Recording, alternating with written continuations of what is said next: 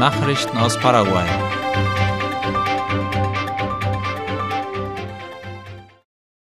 Die Abgeordneten haben das Abkommen mit der Europäischen Union zur Unterstützung der paraguayischen Bildung abgelehnt. Wie IP Paraguay meldet, lehnte die Abgeordnetenkammer gestern den Gesetzesentwurf ab, der die finanzielle Unterstützung der Europäischen Union für Programme und Projekte des Bildungsministeriums MEC vorsah. In der ordentlichen Sitzung stimmten 68 der 75 anwesenden Abgeordneten für die Aufhebung. Der Gesetzesentwurf zur Aufkündigung des EU-Abkommens war erstmals im November letzten Jahres vorgelegt worden, nachdem verschiedene Verbände sich gegen das Gesetz Nummer 6659 ausgesprochen hatten. Darin geht es um Spenden der Europäischen Union im Wert von bis zu 86 Millionen Euro zur finanziellen Unterstützung der Bildungstransformationspläne. Das Geld sollte auch in den Gesamthaushalt des Bildungsministeriums einfließen.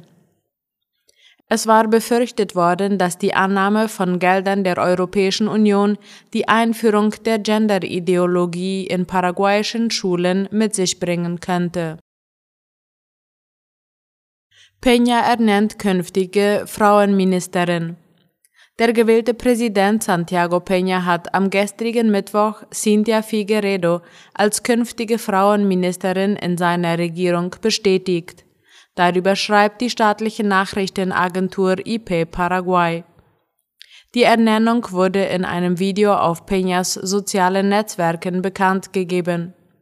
Darin hob Peña die Bedeutung der Beteiligung von Frauen an der Politik hervor und die Rolle des Ministeriums bei der Zusammenarbeit mit anderen staatlichen Stellen zur Förderung der Sicherheit der Bevölkerung.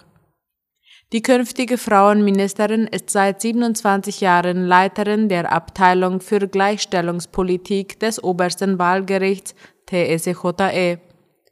Die Schwerpunkte ihrer Amtsführung würden auf Selbstständigkeit und politischer und wirtschaftlicher Stärkung liegen, sowie auf einem Leben ohne Gewalt für Frauen, erklärte Figueredo in einem Interview. In Bolivien ist der Schwiegervater von Sebastian Marcet verhaftet worden. Wie das Nachrichtenportal Paraguay.com schreibt, wurde der 61-Jährige in einem Haus in der Stadt Empalme Olmos am Rande von Montevideo bei einer Razzia festgenommen. Beschlagnahmt wurde neben einer Schrotflinte und Munition auch elektronische Geräte.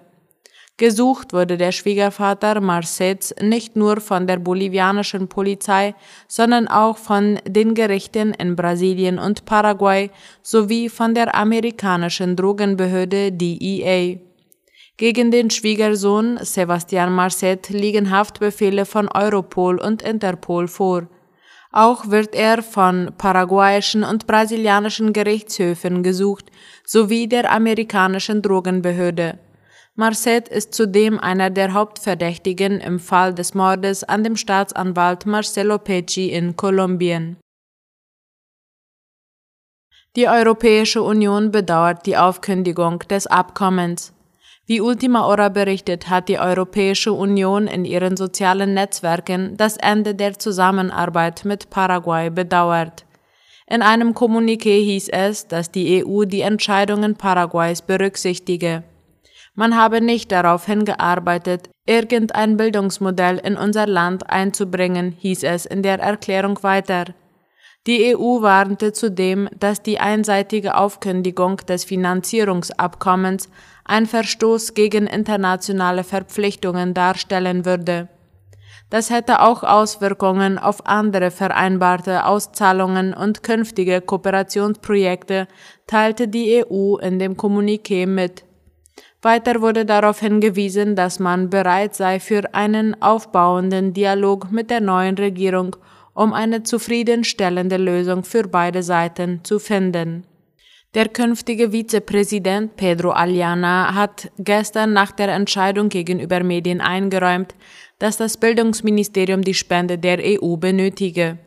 Aliana kündigte an, dass ein Zusatzdokument vorgelegt werden soll. Daraus soll der Teil gestrichen werden, der sich auf die Umgestaltung des Bildungswesens bezieht. Somit würden die finanziellen Mittel direkt an das Bildungsministerium gehen und von da aus für andere Projekte verwendet werden, hieß es. Aliana kündigte zudem an, dass Gespräche mit dem Außenministerium im Gange seien, um eine Vereinbarung zwischen der EU und der paraguayischen Regierung zu treffen.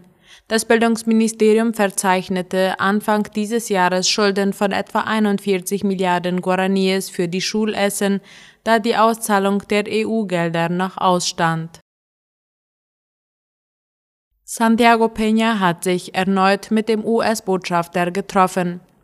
Gestern besuchte der gewählte Präsident Santiago Peña die Botschaft der Vereinigten Staaten in Paraguay. Wie ABC Color berichtet, begleiteten ihn der künftige Außenminister Rubén Ramírez Lescano und die nächste Chefin des Zivilkabinetts Lea Jiménez. Laut Lescano war das Ziel dieses Treffens, die anstehende Agenda mit den Vereinigten Staaten zu erörtern.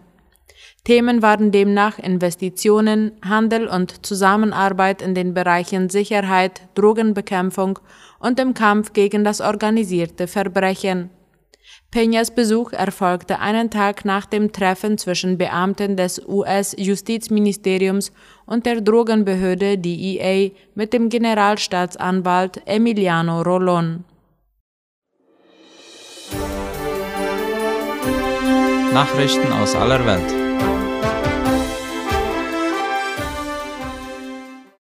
Neue Sanktionen gegen Belarus.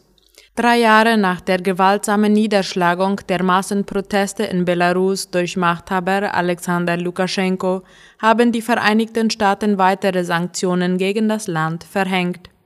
Laut der Deutschen Welle werden Geschäftsbeziehungen mit der staatlichen Fluggesellschaft Belavia unter Strafe gestellt. Zudem wurden über 100 belarussischen Beamten, Richtern und anderen Verantwortlichen für die Untergrabung der Demokratie die Einreise verweigert. Lukaschenko war bei der Präsidentenwahl in Belarus im August 2020 für seine sechste Amtszeit bestätigt worden. Das löste Massenproteste aus, die jedoch niedergeschlagen wurden. Zeitgleich zu den neuen US-Sanktionen kündigte auch Kanada neue Strafmaßnahmen gegen Belarus an.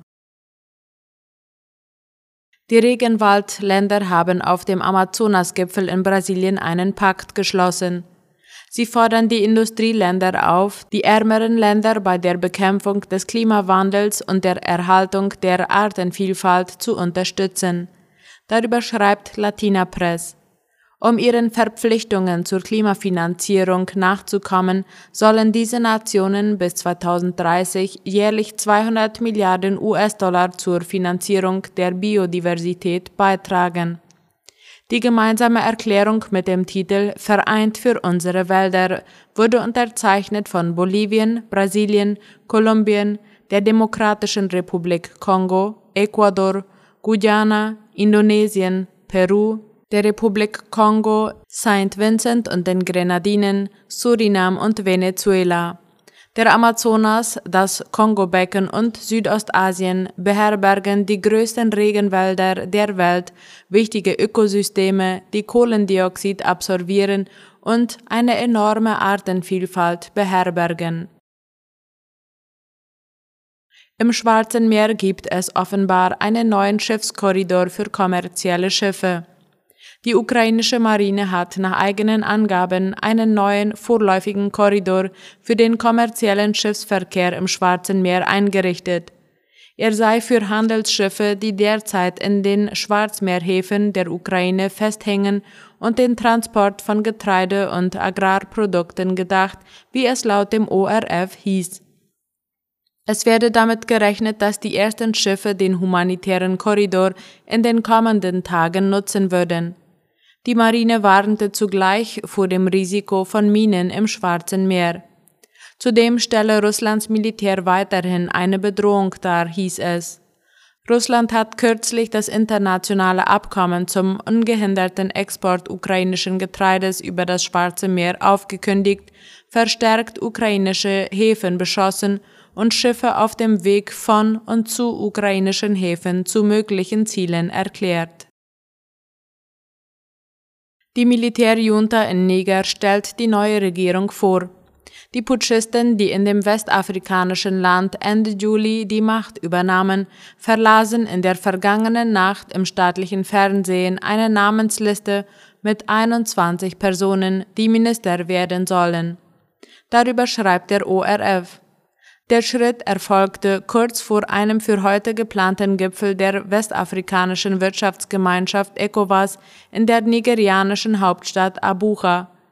Im Mittelpunkt steht die Frage einer möglichen militärischen Intervention zur Wiederherstellung der verfassungsmäßigen Ordnung in Niger. Soweit die Mittagsnachrichten heute am Donnerstag. Auf Wiederhören.